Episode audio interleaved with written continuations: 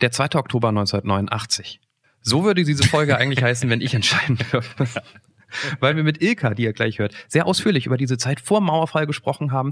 Ähm, die hat nochmal so ein sehr persönliches, anderes, ehrliches Bild auf das Land, was man, glaube ich, so eher selten gerade in den Medien wegen äh, Jahrestag und so weiter mitbekommt. Sehr spannend, aber Clemens hatte eine andere Idee für den Titel und meine Frau hat entschieden, dass deiner besser ist. Das ist ja auch richtig in dem Fall, weil Ilka erzählt, sie wird genau erklären, warum. Es stimmt tatsächlich den besten Witz der Welt. Und wenn ja, es nicht der beste Witz ja. der Welt ist, dann ist zumindest die Art, wie sie ihn erzählt und sich dabei kaum halten kann vor Lachen, einfach so, das müsst ihr euch anhören. Wir verraten nicht, wo das in diesem Podcast passiert. Hört einfach, ähm, einfach durch. Ihr werdet aber auch was über den 2. Oktober 1989 lernen. Deshalb wäre der Titel auch, also, ne, ja. berechtigt. Und äh, wir wissen, äh, die Statistik verrät uns, wir haben gerade relativ viele Neuhörer und denen möchten wir auch noch mal kurz ans Herz legen. Das hier ist Folge 85. Davor gibt's noch 84 andere sehr, sehr hörenswerte Folgen, wie zum Beispiel Johannes die Frau, die ohne Haare am Körper lebt, aufgrund einer Krankheit und damit sehr lustig umgeht in Folge 29. Die Frau, die im Bett lag, als bei ihr eingebrochen wurde und mhm. sie dachte erst, der Mann kommt nach Hause und plötzlich steht neben ihrem Bett der Dieb und die gucken sich in die Augen. Ich, ich hatte Gänsehaut in Folge 54. Folge 69, offene Beziehung. Da erzählt uns eine äh, Frau, die in einer offenen Beziehung lebt, dass das sogar funktioniert. Krass. Alles nachhören, aber nachdem ihr die aktuelle Folge gehört habt, ab jetzt mit Ilka.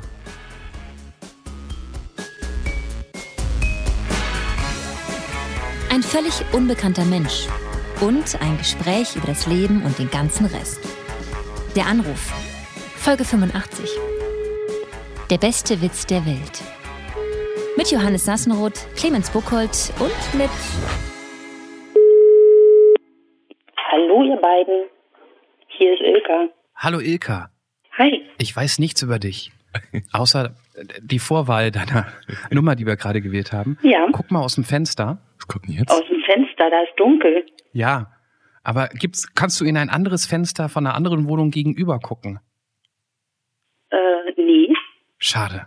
Es wäre so schön gewesen, wenn sie, stell dir vor, Ilka guckt aus dem Fenster. Ilka hat eine Berliner Vorwahl, guckt raus und sieht gegenüber durchs Fenster jemand mit wenig Haar und einem weißen Kopfhörer auf. Dann, dann würdest du, dann, dann wird ihr Nachbarn. Das wäre doch verrückt. 9,6 ist ausgeschlossen. Das ist, das ist ein anderer Bezirk. Hallo Ilka übrigens. Hallo. Ja, das ist äh, Lichtenberg. Wenn die mich jetzt hier sitzen sehen könnte, hätte die Ilka extremst gute Augen. Vielleicht hat sie das ja. Das werden wir alles feststellen. Ähm, ja. Wie immer in der Anruf, wir kennen dich nicht. Ähm, wir wussten bis eben noch nicht mal, wie du heißt, ob ein Mann oder eine Frau rangeht. Hm. Ähm, das finden wir die Magie an der ganzen Sache, sich so kennenzulernen, wie abends an der Bar und ins Gespräch zu kommen damit wir jetzt nicht weiter in, in, in deiner Nachbarschaft rumstochern müssen, um ein spannendes Gespräch zu finden, äh, fangen wir wie immer an, um dich so ein bisschen kennenzulernen, mit diesen Fragen hier. Ja. Der Erstkontakt. Ilka, wie alt bist du? Ah, jetzt muss ich rechnen. 34, nee, 43, Entschuldigung. Wo wohnst du, Ilka? Also, ja, ähm, Immer noch in Lichtenberg. Ja, wie, lass mich lass mich's anders fragen. Wie wohnst du? Ähm, in einer kleinen Wohnung. Also ich lebe tatsächlich in einer Mietwohnung in Berlin. Ich bin bescheuert. Naja, das mache ich auch, Ilka. Das ist jetzt so, hat man ja nicht so viel Wahl. Ähm, was ist dein Beruf? Ähm, Im Moment, ich habe keinen. Wie würdest du einen Menschen beschreiben, der genau das Gegenteil von dir ist? Oh, dir ernst, total korrekt. Ähm, ja, ein Stiesel. Stiesel, oh, das Wort habe ich schon nie gehört. Was, was, was, was? Ein Stiesel. Ein Stiesel. Ja, ähm, Stiesel ist so ein überkorrekter. Aha. Ist das ein Berliner Begriff oder wie, wo ich raus bin? Wie alle anderen auch? Ja, wahrscheinlich, aber ich erkläre es gerne. Was bereust du, Ilka? Ähm, eigentlich nicht so wirklich viel. Nee. Was war der schwerste Abschied deines Lebens? Hm, das, boah, von meiner Mutter. Meine Mutter hat sich ähm, letztes Jahr entschieden, dass sie gehen will aufgrund einer Erkrankung. Also sie musste gehen. Ähm, und ich habe sie da begleitet. Was war der beste Ort, an dem du jemals warst? Die besten Orte, wo ich jemals war, sind nicht in Deutschland. Ähm, ich habe das Glück jetzt, dass ich mit einem Mann zusammenlebe, der viel in der Welt rumreisen kann aufgrund seiner Familienver Familienverhältnisse ähm, und aufgrund dessen bin ich schon ähm, in, in, in Florida gewesen. Ähm, ich war in, in Toronto ähm, bei den Niagara-Fällen. Das fand ich total schön. Wenn ihr diesen Podcast hört, dann kennt ihr Clemens, dann kennt ihr mich dann kennt ihr aber nicht Marion, die im Hintergrund die Termine ausmacht mit den Anrufern, so dass wir wirklich keinen Kontakt vorher haben. Mhm. Marion hat mir die Nummer von dir gegeben zum Anrufen mit der einzigen Information, eure Person sucht sich extra einen Witz aus. Das ist richtig. Also ich habe mich. Also kein Druck jetzt, aber wenn du dir schon extra einen Witz gesucht hast, bin ich jetzt gespannt auf wie immer deinen besten, lustigsten Witz, den du parat hast. Die Frage ist, wie viel Zeit habt ihr? Also ich habe einen sehr lustigen, der von der englischen Universität als bester Witz ähm, der Welt gemacht wurde. Ich wow. habe auch einen ganz, ganz kurzen. Dann, ich, ich würde aber fast für den kürzeren gehen, glaube ich. Okay, den hat mir mein Mann gestern erzählt, weil ich gesagt habe, ich muss mich vorbereiten, ich brauche einen guten Witz. Der kommt von meinem Mann. Okay. Was ist grün und brennt durch den Wald? Ein Rudel Gurken. Mann, jetzt und dieser lange Witz, jetzt haben wir einfach diesen langen Witz da liegen und und und Pass auf. Wir ja. erzählen ihn oder beziehungsweise Ilka erzählt ihn am Ende in der Aftershow Party. Nee, nee, sie sie kann ihn auch erzählen, während ich das Bild mal. Das dauert auch immer Stunden. So machen wir es. So machen wir das. Das ist doch schon mal ein Deal. Also Leute, ihr müsst dranbleiben, weil dann gibt's den besten, wissenschaftlich bewiesen, hast du im Prinzip mehr oder minder den besten Witz der Welt. Was sind denn das für Familienverhältnisse? Frage ich mich gerade. Also offensichtlich hat dein Mann Verwandtschaft auf der ganzen Welt, aber nur wenn man Familienverhältnisse hat auf der Welt, fährt man da ja nicht automatisch hin. Da braucht man auch ein bisschen Knete. Ja, aber das ist, ähm, das ist schon richtig. Aber wenn man tatsächlich nur den Flug bezahlen muss und ähm, Unterkunft ähm, dazu geschenkt bekommt, ist das äh, schon wieder sehr günstig. Äh, wie, wie wohnt denn die Verwandtschaft ähm, von deinem Mann und wo wohnt die? Ähm, also in Toronto äh, wohnt sein Onkel ähm, in so einem kleinen kleinen Haus. Ein kleines Haus ist untertrieben. Ähm, und also das ist, ist sehr schön in Toronto. Und ähm, wir waren tatsächlich bei seinem Cousin, der ist so ein bisschen außerhalb, also auch in Toronto, aber so ein bisschen am Stadtrand gelegen, in einem Haus. Äh, das war auch sehr schön. Ähm, und in Florida ist auch äh, eine Cousine. Die ist in Florida, ist immer noch Kanadierin und ähm, lebt aber jetzt mit ihrem Mann in Florida. Und wenn du sagst, kleines Haus untertrieben, ich glaube Toronto, ich war einmal in Kanada, ich weiß, Toronto war sehr teuer, also da, da hat man nicht einfach ein großes Haus, außer man ist The King of Canada. Gibt's aber nicht, aber du weißt, was ich meine. Ja, ja, ich weiß, was du meinst. Ich habe mir vorher nicht die, die äh, Kontoauszüge angeguckt. Ähm, was? Das, ja, ich bin da total langweilig. Ich habe mir die nicht zeigen lassen. Ich habe mich überraschen lassen, wo ich dann lande und bin dann in einem sehr schönen Haus gelandet. Ähm, und der Onkel, wie gesagt, der wohnt ähm, direkt in Toronto. Und ähm, hat ein schönes Haus da mit einem schönen Grundstück und ähm, auf dem Grundstück ist eine kleine Garage, da wohnen die Waschbären drin. Also es war wirklich wunderschön. Toll. Da wohnen die Waschbären drin, oh Gott, und das mitten in der Stadt. Wobei Waschbären sind, glaube ich, ganz böse, ne? Ja, ja, die sind, die sind böse. Also ich wurde gewarnt, da, ähm, mich auf dem Grundstück groß aufzuhalten, wenn ich höre, da rumpelt irgendwie weil die können schon echt garstig werden, wurde Wie, mir berichtet. Macht, was, was, macht dann so ein Waschbär, so ein niedlicher kleiner Waschbär? Was, was passiert dann?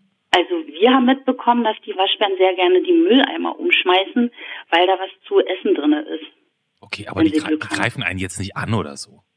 Naja, wenn sie Hunger haben. Und Waschbären, Raccoons haben immer Hunger. Die sind so ein bisschen, glaube ich, ich stelle mir die, die verhalten sich so ein bisschen wie so halbstarke Jugendliche, die an der Bushaltestelle rumhängen und mal rumpöbeln, wenn du blöd guckst. So sind die. Die erstmal wirklich so, ach guck mal da, hängen ab und so weiter. Aber wenn du in die Nähe kommst, die können schon auch so ja. und so weiter. Ja, ja, ich hatte auch den Eindruck, also so mit den Teenagern ist ein guter Vergleich. Also ich hatte so von den Geräuschspiegeln, die wir da mitbekommen haben, hatte ich tatsächlich das Gefühl. Riechen auch ähnlich. Und, und, und war dein, ich muss nur kurz fragen, weil ich war einmal in meinem Leben in Toronto mhm. und es, ich muss da unbedingt nochmal hin, weil ich finde, es war die mit Abstand freundlichste Stadt, ja, in der ja. ich jemals meinem, man konnte es gar nicht glauben. Man hat, ich habe nachher immer, wenn, ich, wenn mich Leute angesprochen haben, wenn ich suchend auf der Straße stand oder so, ich habe nachher immer Schlüssel, Portemonnaie, habe ich noch alles, weil man so so ein deutsches Misstrauen mit sich bringt. Und nach ein paar Tagen haben wir verstanden, nein, die sind, die sind, die sind wirklich, wirklich so. oder? Unglaublich. Ja, ist wirklich unglaublich. Ähm, also ich bin sehr froh, dass ich ähm, zunächst Kanada kennengelernt habe, weil ich die Leute so unglaublich nett fand und sogar die Busfahrer haben mit mir gesprochen und dann kam so, hallo, wo kommst du denn her? Und ich da aus Deutschland.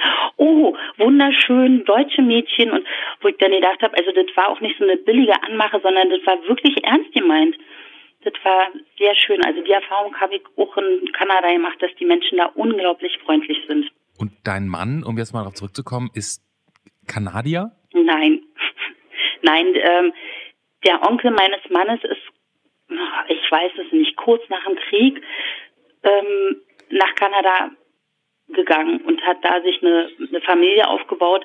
Und ähm, die Familie meines Mannes ähm, ist aber immer in Kontakt geblieben, sodass die Mauer fiel und ähm, er hat ähm, eine Kanadierin zu Besuch gehabt. Also die, die seine Mutter hat eine Kanadierin zu Besuch gehabt, die sich dann als seine Cousine herausgestellt hat so lange gewartet hat, bis sie dann ihre deutsche Familie kennenlernen konnte.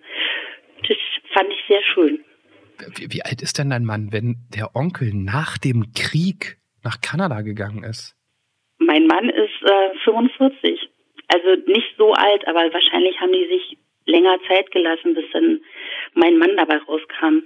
Okay, dann ist der Onkel aber auch jetzt. Der ist ein bisschen, ein bisschen älter schon. okay, gut.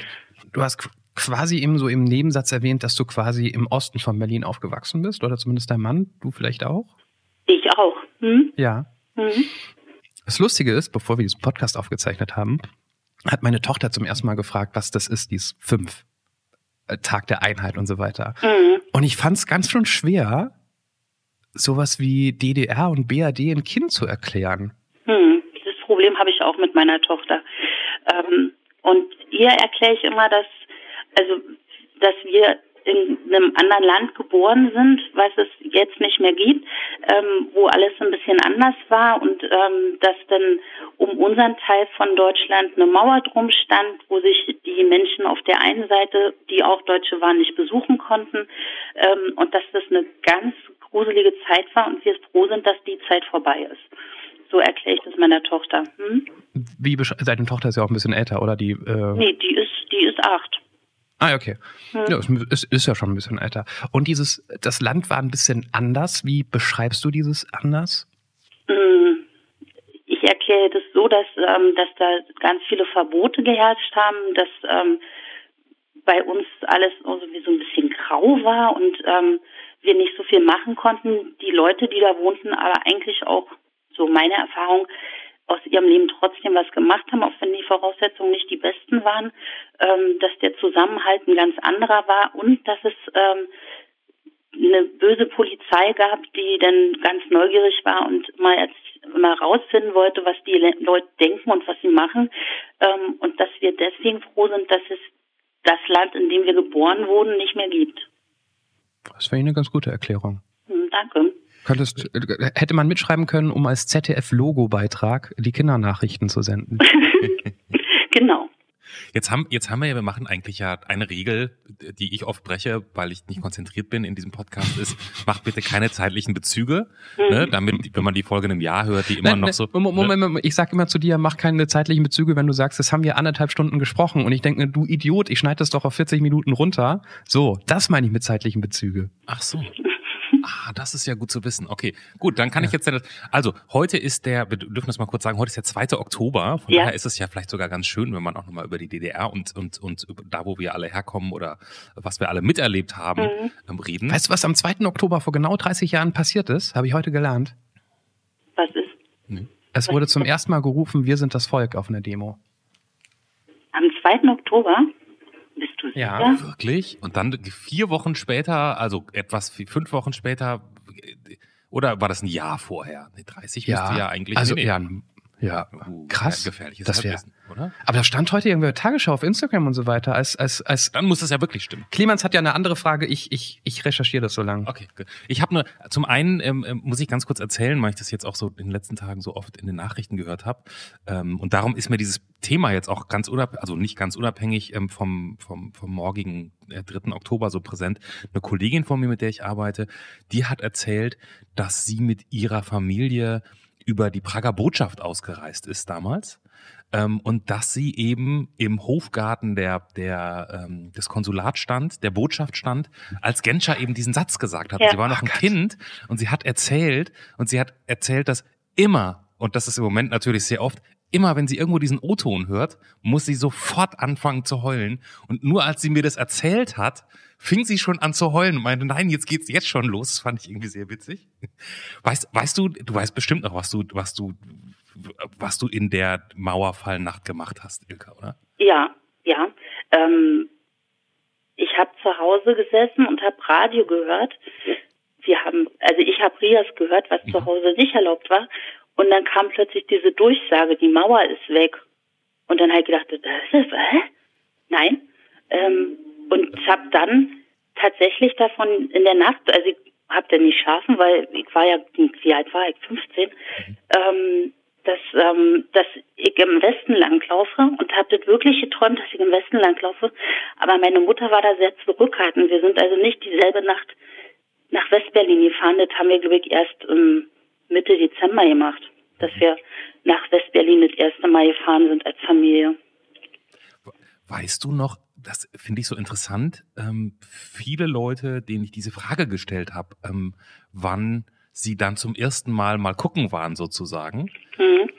Äh, Manche haben gesagt, irgendwie vier Wochen später, manche ein halbes Jahr später, die aber alle in Ostberlin wohnten, wo ich immer so denke, äh, hä? Wie kann denn das sein? War, war man nicht so wahnsinnig, also ich, ich wäre doch so neugierig gewesen und hätte zumindest am nächsten Tag mal gucken müssen. Wieso, wieso habt ihr so lang, verhältnismäßig lang gewartet, um mal nach drüben zu gehen? Na, wahrscheinlich, ähm, da, wer war denn drüben? Ein Freund von mir war tatsächlich in der Nacht drüben.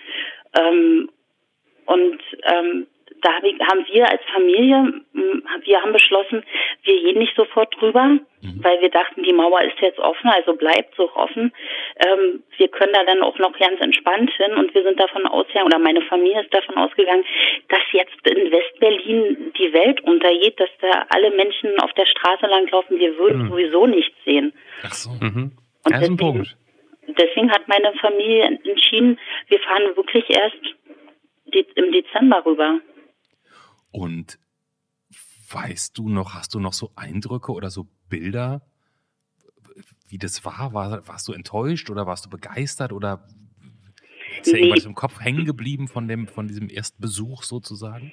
Da ist, ähm, mir ist mein erster Obdachloser über den Weg gelaufen, wo meine Familie, typisch Ossi, mit ähm, Brötchen und Getränken rübergegangen ist. Und ähm, ich dann gefragt habe, ob ich dann meine Stulle nicht dem Obdachlosen geben kann.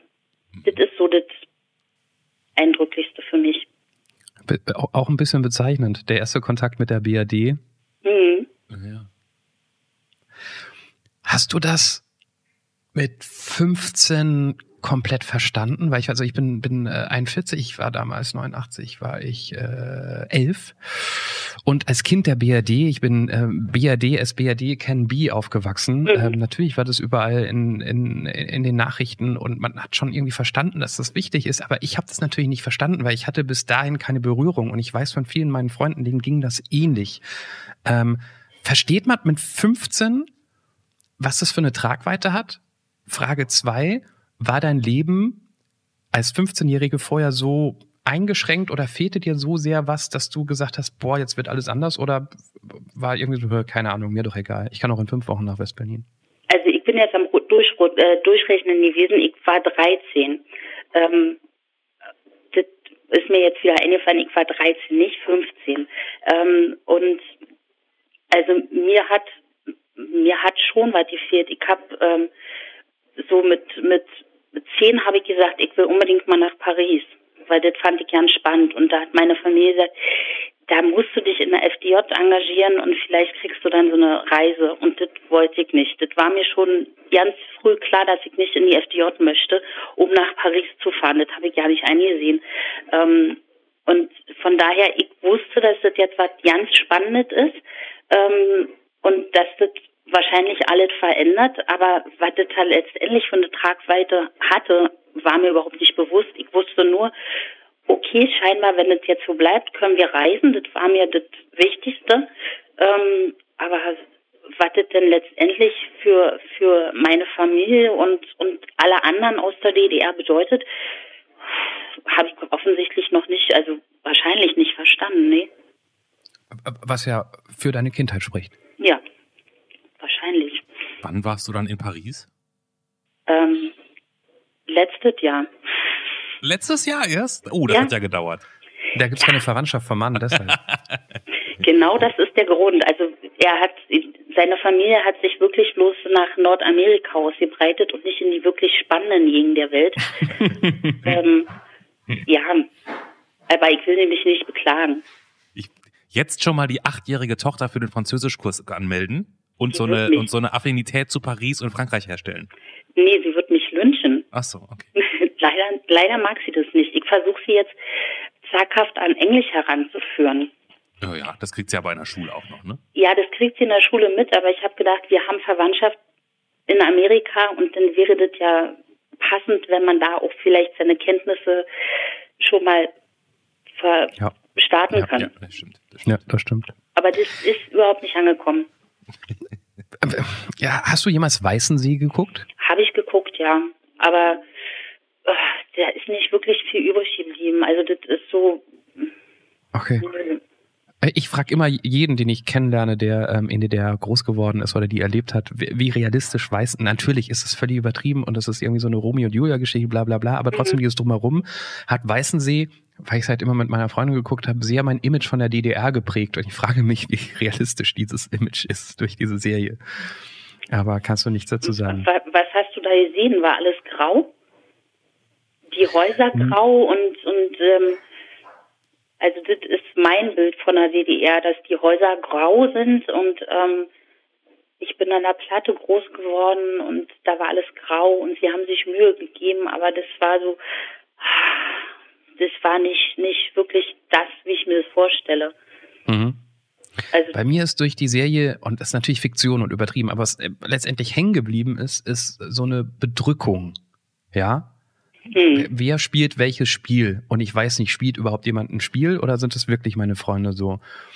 Ähm, nee, ähm, nee, ich glaube, so, so sehr war ich dann noch, ich habe sehr wohl mitbekommen, dass da irgendwas nicht richtig läuft und die Leute nicht wirklich ehrlich zueinander sind. Das habe ich auch als Kind mitbekommen.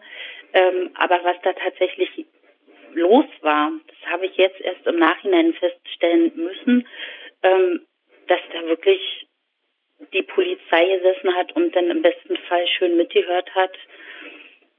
So eine Sachen, aber so nee, meine Kindheit war alles in allem eigentlich ganz positiv. Tipptopp. Naja, tipptopp würde ich nicht sagen. So naja, nicht. aber ich meine, es, also ich meine, es gibt auch Leute, die äh, in deinem Alter sind und mir ganz andere Geschichten erzählt haben, weil sie schon irgendwie Sachen gespürt haben, dadurch, dass die Eltern vielleicht sich politisch ein wenig anders orientiert haben. Ähm, nee, so die Erfahrung habe ich nicht gemacht. Ähm, meine Familie ist ähm, sehr rot gewesen, ähm, also wirklich kommunistisch eingestellt. Ähm, ich habe dann irgendwann mal gesagt, ich möchte gerne mal in die Kirche gehen.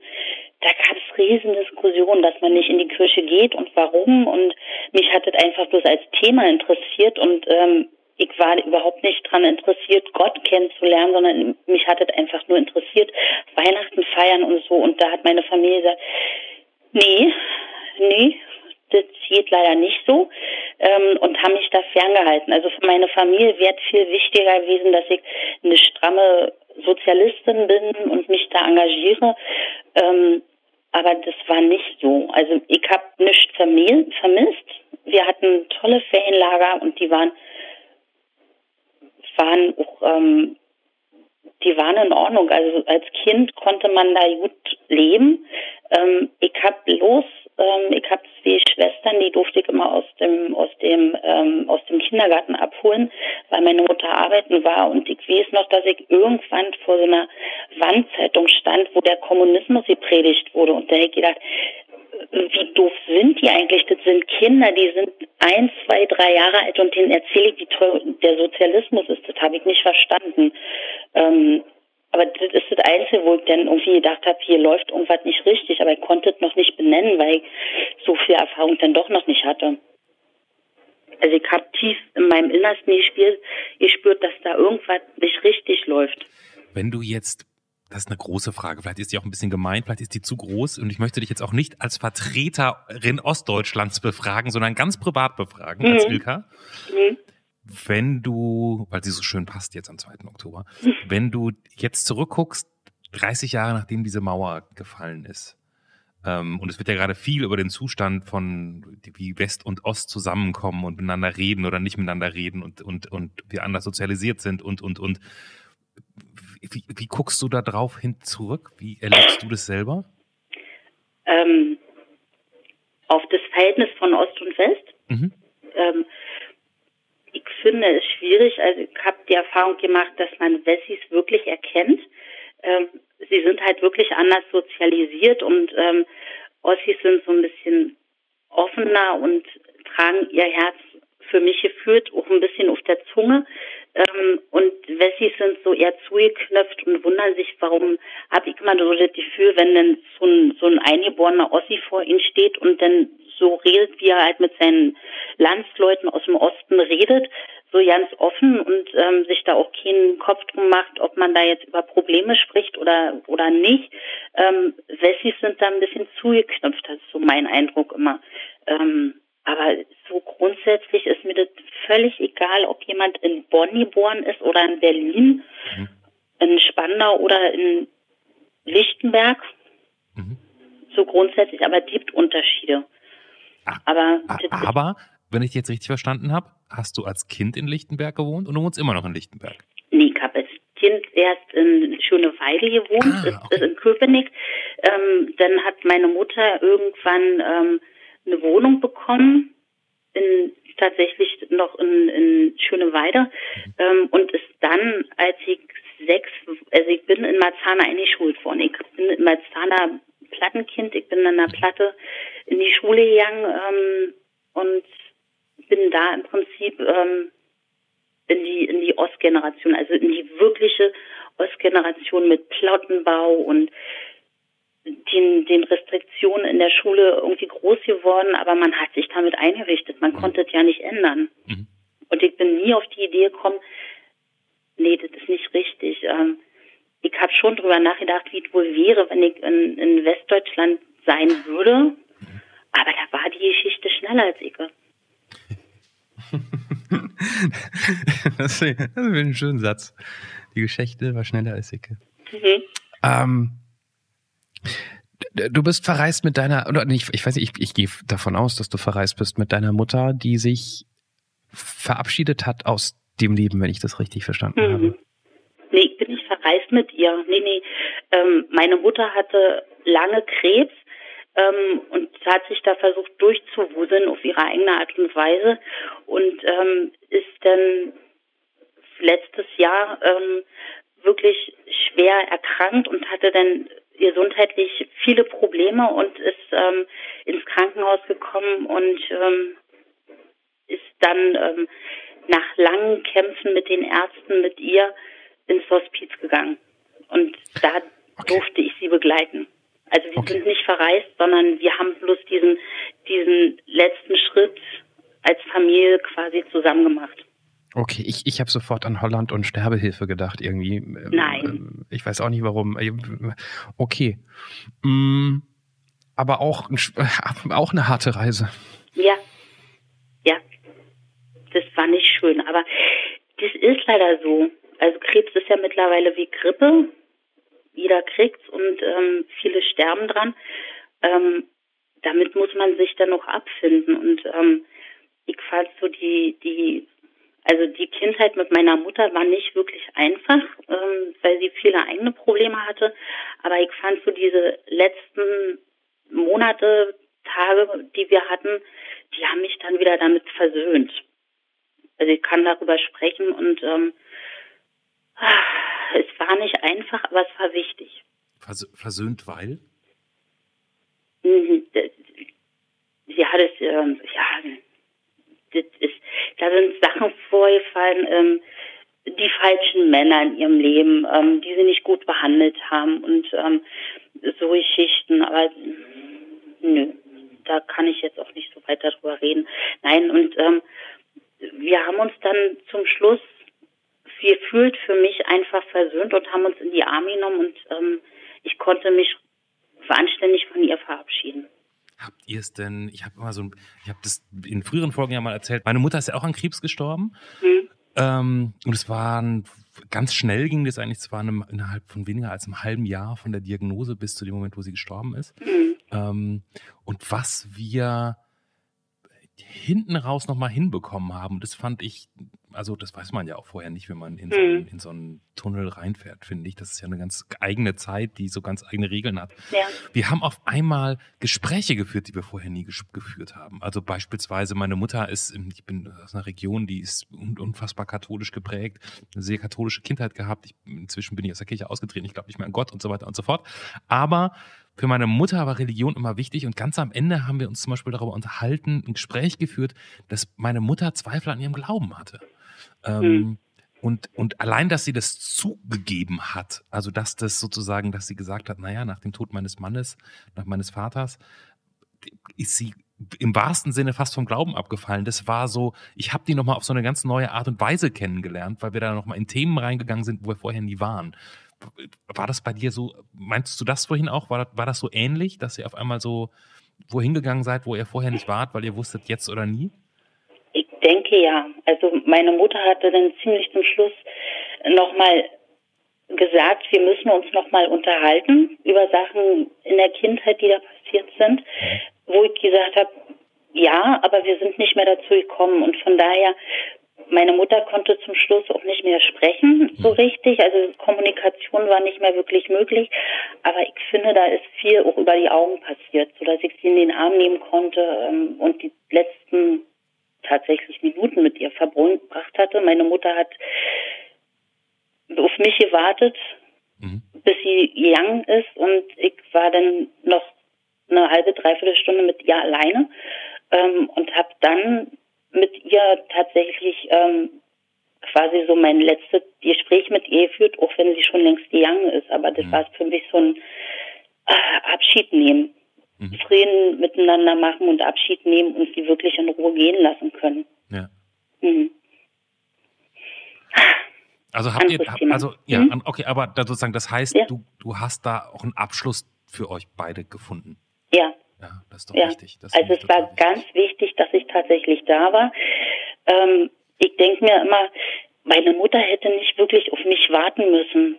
Aber sie hat es getan und das war vielleicht auch ganz gut. Also für mich war es gut. Hm. Ja. Letztendlich war es in Ordnung gewesen. Und so konnte ich sie gehen lassen und ähm, wirklich nochmal für sie da sein. Das, was wir ihr ganzes Leben lang nicht geschafft haben, das haben wir so in den letzten, in der letzten, in den letzten Minuten ihres Lebens dann für mich zumindest noch hinbekommen. Ja, ist doch toll. Also ja. schön. So darf man sterben ja, dass man dann Abschied nehmen kann und ähm, dann ohne Gram raufguckt, sondern sagt, das war halt so, wie es war. Ähm, ihr merkt gerade, ich bin gerade noch so ein bisschen, oh, bin wieder drin im, im du, Wir gehen so weiterhin, wie du willst und wenn nicht, dann gehen wir woanders hin, ne? Das, nee, das ist vollkommen in Ordnung okay. für mich, aber ich merke gerade, dass mir die Stimme bricht. Also tut mir nicht weh, darüber zu sprechen. Ich habe okay. mich veratmet. Ähm, aber ich merke gerade, dass mich das jetzt gerade so ein bisschen, oh. Na klar. Da, da, da hast auch jedes Recht dazu und ehrlich gesagt, ähm, ich, ich wollte das Thema tatsächlich auch nur deshalb ansprechen, weil ich dachte, es geht um, um ein bisschen was anderes. Ähm, nee, nee. Und, und wir hier niemand so eine emotionale Geschichte aufzwingen wollen. Ähm, vor allen Dingen hatten wir auch, ich meine, das zieht sich wirklich durch diesen Podcast. Wenn wir mhm. über etwas immer wieder reden, dann ist natürlich der Abschied von, von, von Menschen, die nah waren, wie Eltern, mhm. wie andere Leute, dass das natürlich eine intensive, äh, ein intensives Erlebnis ist, ist klar. Und das Schöne ist, dass das sehe ich an, an Kommentare bei iTunes, dass die Leute ja auch genau das toll finden, dass, dass es immer irgendwas anderes gibt. Es hat die, die letzte, der letzte Kommentar war, glaube ich, äh, aus jeder Lebensgeschichte kann man etwas für sich selbst mitnehmen. Mhm. Und wenn es Leute gibt, die vielleicht vor einer ähnlichen Erfahrung stehen, weil sie wissen, ist jemand sehr krank, ähm, zu wissen, dass es nicht nur schlimm sein muss, ist das mhm. ja auch mhm. etwas, was man aus so einer Folge ja. mitnehmen kann. Ja, deswegen, also deswegen, wie gesagt, ähm, ich finde eure Sendung total super und habe gedacht, jeder Blick jetzt Teil von sein. Und will mal gucken, ob es dann ein Thema gibt, ähm, ob ich spannend genug bin für eine Sendung. Jeder ist spannend genug für eine Sendung, ja. davon mal ganz abgesehen. Also das, das so. Ja. Ähm, wenn du schon drüber nachgedacht hast, worüber wir so reden könnten, mhm. ähm, wir wissen ja immer, unser Fragebogen ist, hat auch etwas Imperfektes und ähm, deckt vielleicht Was? nicht alles ein. Ja, Was? sagen wir doch mal ganz ehrlich. Ähm, Hast du vielleicht an Themen gedacht, über die wir noch gar nicht gesprochen haben und die noch gar nicht annähernd hier auf dem Tisch lagen? Wir stellen ja manchmal diese Frage ganz am Ende, ne? So mhm. haben wir aber irgendwann, dann kommen ja Leute sowas wie wir, damals dieser Mensch, der gesagt hat, ich bin riesengroßer Deichkind-Fan. Ähm, können wir bitte nochmal, wir haben gar nicht über Deichkind gesprochen und wir haben vorher, unsere Fragen sind auch nie dahin gekommen und er wollte unbedingt über diese Band und sein Verhältnis sprechen. Mhm. Und es war auch wirklich sehr lustig, was er dann erzählt hat. Weißt du noch, welche Folge das war, Johannes? Anwalt, Krawall und Remi Demi, das war Folge, lass mich nachgucken, Folge 24. Folge 24. Genau, da war das so, ne? Und darum dachte ich jetzt nur so, vielleicht hast du jetzt, sagst du nachher, du übrigens, Leute, ich bin im, im Nebenberuf noch ähm, Marathonläuferin, sind wir gar nicht hingekommen. ich hatte jetzt eigentlich gedacht, dass ihr mich fragt, warum ich ähm, keinen kein, kein Job habe oder so. Das, das, hätte ich dich gleich noch gefragt. Ach so, das, dann, dann Sollen wir da mal so einsetzen? Ich frage dich das jetzt du einfach Streber. so, als, als, hätten wir vorher nie Das wollte ich auch fragen. Das, das wollte ich auch fragen.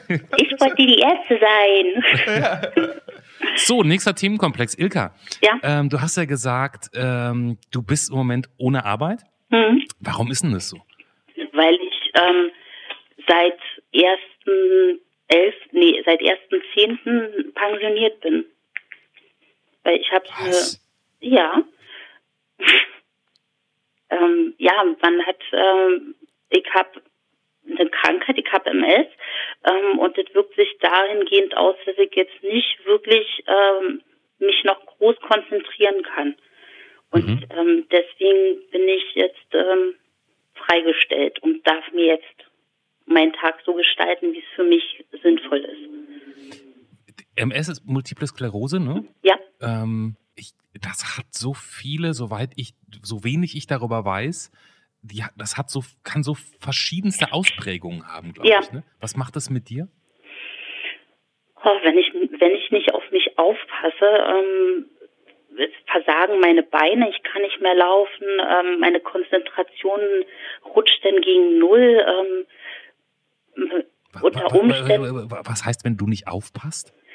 Hm, ich habe die Erfahrung gemacht, dass ich mit der MS sehr gut auf mich aufpassen muss. Dass ich also, wenn mein Körper mir sagt, da kommt was, mich dann sehr zurücknehmen muss und mich sehr auf mich selbst konzentrieren muss und ähm, sehen muss, dass es mir gut geht. Mhm. Und dann mich, mich die Schübe ein bisschen verschonen. Also im Moment und Klopf auf Holz. Ähm, aber ich habe das scheinbar relativ gut im Griff. Also ich habe eine gute Behandlung, ähm, bin gut da ähm, im Therapieplan, so dass ich derzeit von Schüben verschont bin. Aber was nicht ist, kann ja noch werden. Also ich laufe immer noch auf zwei Beinen und brauche keinen Rollstuhl. Dafür bin ich sehr dankbar.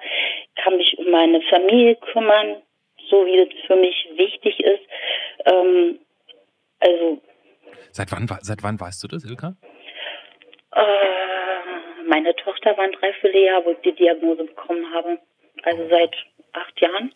Mhm. Hm. Ich weiß das gar nicht so genau bei MS sozusagen.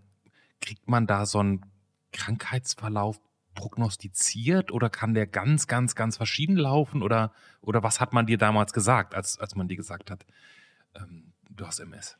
Also MS ist die Krankheit der tausend Gesichter. Also bei dem einen läuft so, der kann dann plötzlich nicht mehr laufen und das ist doch diese Schauspielerin, wo ich mich immer drüber ärgere, dass der geschrien wird, die hat MS und die, die lebt trotzdem ihr Leben und ähm, kümmert sich um sich und sieht gut aus, wo ich dann denke, ey Freunde, wer berichtet über mich? Mhm. Ich habe auch MS. Also ich will jetzt nicht irgendwie in die Presse gezerrt werden oder so, aber ähm, das kann die unterschiedlichsten Auswirkungen haben. Also mhm. von daher, man kann da keine Prognose stellen. Das kommt halt, wie es kommt, wie es leben. Und ist das ist, ist eine wirklich doofe Frage, aber ich stelle sie mhm. trotzdem. Manchmal stelle ich die. Jetzt hast du das also seit sieben Jahren ungefähr? Ne? Wenn du sagst, Dreiviertel war deine Tochter alt, bis heute so ungefähr sieben Jahre. Kann man das sagen? Kann man, kannst du so, kann man da sowas sagen wie, ich bin da bisher ganz gut durchgekommen oder, oder ist es schlimmer geworden, als du gedacht hast oder wo, wo bist du da gerade? Nee, also ich habe das Gefühl, ich habe hab wirklich Glück mit der Geschichte. Also ähm, wie gesagt, ich kann laufen ohne Schwierigkeiten. Ähm, sicher gibt es Einschränkungen, aber es bestimmt nicht mein Leben. Mhm. Also bei mir ist es so, aber es kann bei anderen auch ganz anders sein. Und ich habe scheinbar einen Umgang mit der Erkrankung gefunden, die mir das möglich macht. Das ja, positiv denken und das Beste hoffen und ähm, für positive Erlebnisse rausziehen, dass ähm, das dann irgendwie trotzdem gut ist. Ich vermute mal ganz klischeehaft, dass aber auch die Tatsache, dass du eine Tochter hast, dir nochmal extra Power gibt, oder? Ja, aber es war ein harter Weg, dahin zu kommen.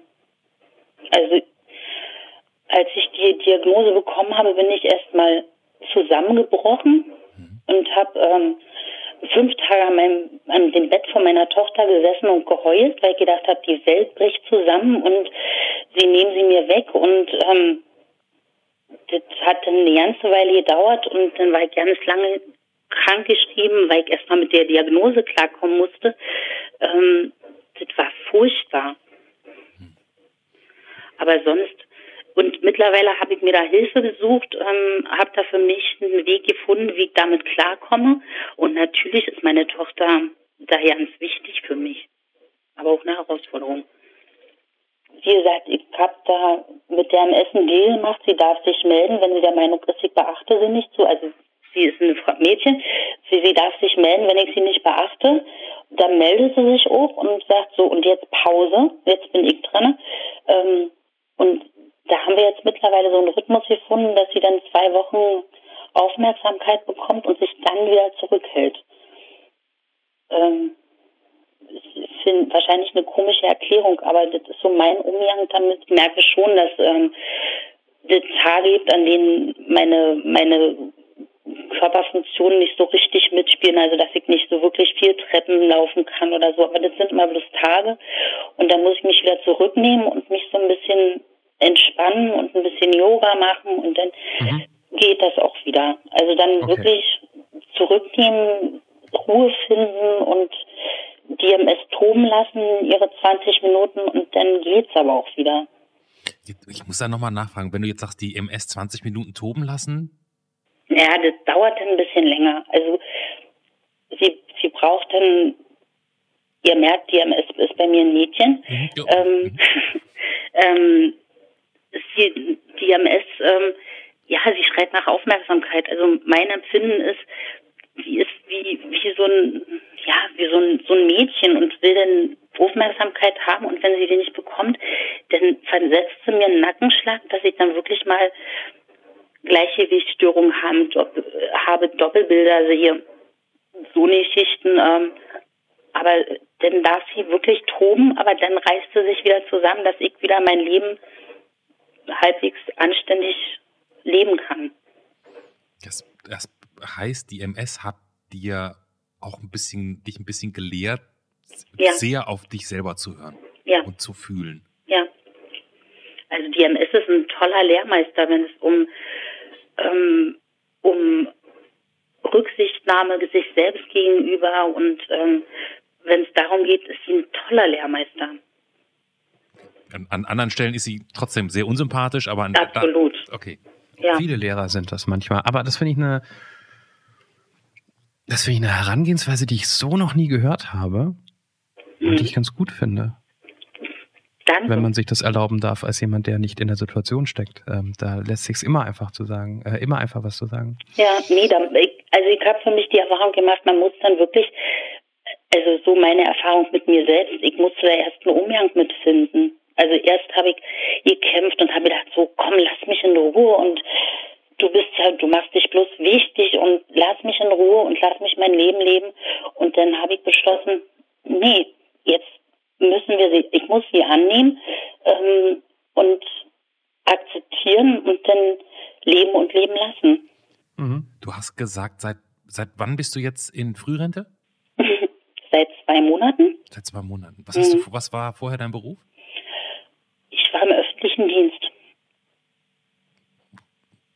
Okay, lassen wir das stehen. Okay, okay. Mhm. Äh, war das seltsam? Dann, dann gab es da sowas wie den letzten Tag oder warst du eh schon das letzte halbe Jahr krankgeschrieben und das hat sich so ausgeschlichen? Nee, das hat sich ausgeschlichen. Ich war krankgeschrieben, also aufgrund dessen, dass meine Mutter ja dann auch mit sich zu tun hat und das für mich auch ganz anstrengend war. Ähm, da hat sich die MS dann nicht sich so, nicht sich, so, äh, Entschuldigung, sich nicht zurückhalten können. Ähm, da hat sie dann so ein bisschen wieder sich in, in den Vordergrund gespielt, hat mich dann aufgrund dessen krank schreiben lassen und aufgrund der psychischen Belastung mit meiner Mutter. Ähm, und aus der Krankheit bin ich dann auch nicht mehr zurückgekommen und dann bin ich jetzt halt pensioniert. Okay. Ja. Und, und wie ist es für dich, deswegen pensioniert zu sein? Mm, das ist nicht schlimm. Ich muss jetzt gucken, was ich mit meinem Leben anstelle. Ich habe jetzt auch schon überlegt, ähm, womit ich jetzt meine Zeit fülle. Natürlich mit meiner Tochter, aber die zur Schule, also muss ich ja gucken, was ich mit der restlichen Zeit dann mache. Ähm, ich habe jetzt überlegt, ich würde sehr, sehr gerne im Hospiz arbeiten, um einfach auch was zurückzugeben ähm, für die Leute, die da Bewohner sind, weil ich das so wahnsinnig spannend fand und ich Teil davon sein wollte, dass, dass man dann auch fremde Leute, die vielleicht auch ja keine Verwandten mehr haben, die sich um sie kümmern. Da wollte ich helfen, will ich helfen und da bin ich jetzt dabei, das einzufehlen und ähm, dann gibt es ja viele Sachen, die man dann noch lernen kann und ähm, dass man sich da irgendwie anderweitig ähm, um sich selbst kümmert. Also da ist ja, da ist ähm, die Pensionierung, das ist dann halt einfach Teil dessen und ich muss die Zeit halt neu füllen. Werde ich auch sinnvoll füllen und ähm, ja, ich finde da irgendwas. Ich würde mal sagen, du hast sie schon extremst sinnvoll gefüllt, indem du hier angerufen hast. Was du hoffentlich nicht bereut hast. Ich hoffe, das hat das, das äh, äh, du warst ja am Anfang äh, sozusagen hast du gesagt, du willst dabei sein und ähm, ja. ich hoffe, dass du das, äh, diesen Anruf nicht bereut hast. Nee, habe ich nicht. Es war sehr spannend. Vor allen Dingen hat Ilka ja, wie viele andere Menschen, die diesen Podcast hören und nicht der Tagesschau bei Instagram folgen, gelernt, dass heute vor 30 Jahren, ich zitiere, der Post ist zwölf Stunden lang, äh, zwölf Stunden alt, heute vor 30 Jahren die vierte Montagsdemo in Leipzig. Erstmals ist der Ausruf, wir sind das Volk zu hören, als Reaktion auf eine Durchsage der Sicherheitskräfte, wie sich Teilnehmer erinnern. Hier spricht die Volkspolizei, schalte es aus den Lautsprechern, wir sind das Volk, antwortete ähm, die Demonstration und entwickelt sich anschließend zum Prägung der friedlichen Revolution. Fünf Wochen später, am 9. November 89, fällt schließlich die Mauer. Haben wir was gelernt wieder. Von einer einzelnen eigenen Geschichte. Wenn hm. es bei Podcast-Ausstrahlungen Quotenmessungen gäbe, dann wäre ganz klar, dass jetzt, nachdem wir das am Anfang den, die, die Leute ja äh, drangehalten haben, deswegen, natürlich nicht nur deswegen, aber ne, Menschen werden diesen Podcast speziell wegen dieser Stelle hören, die jetzt gleich kommt.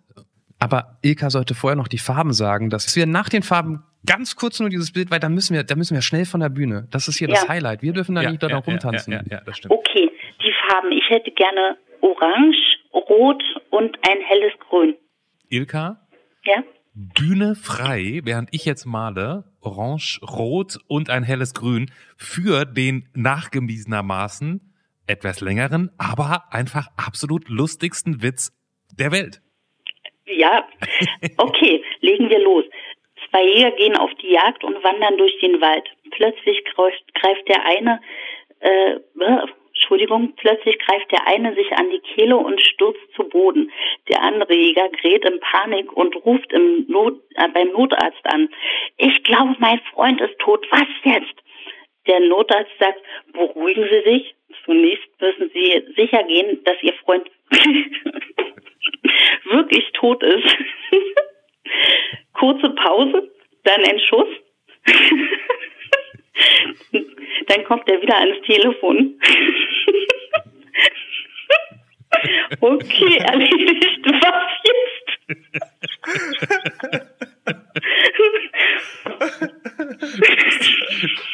Ich weiß nicht, was, also ich weiß nicht, ob es am Witz liegt oder an der Präsentation von Ilka mit der Lache.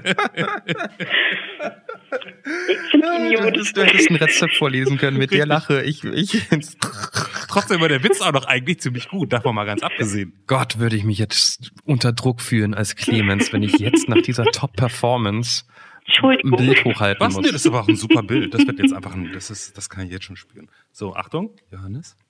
Dieses Bild übrigens seht ihr jetzt auch schon auf ähm, deranrufpodcast.de oder vielen Podcast-Playern. Das ist definitiv.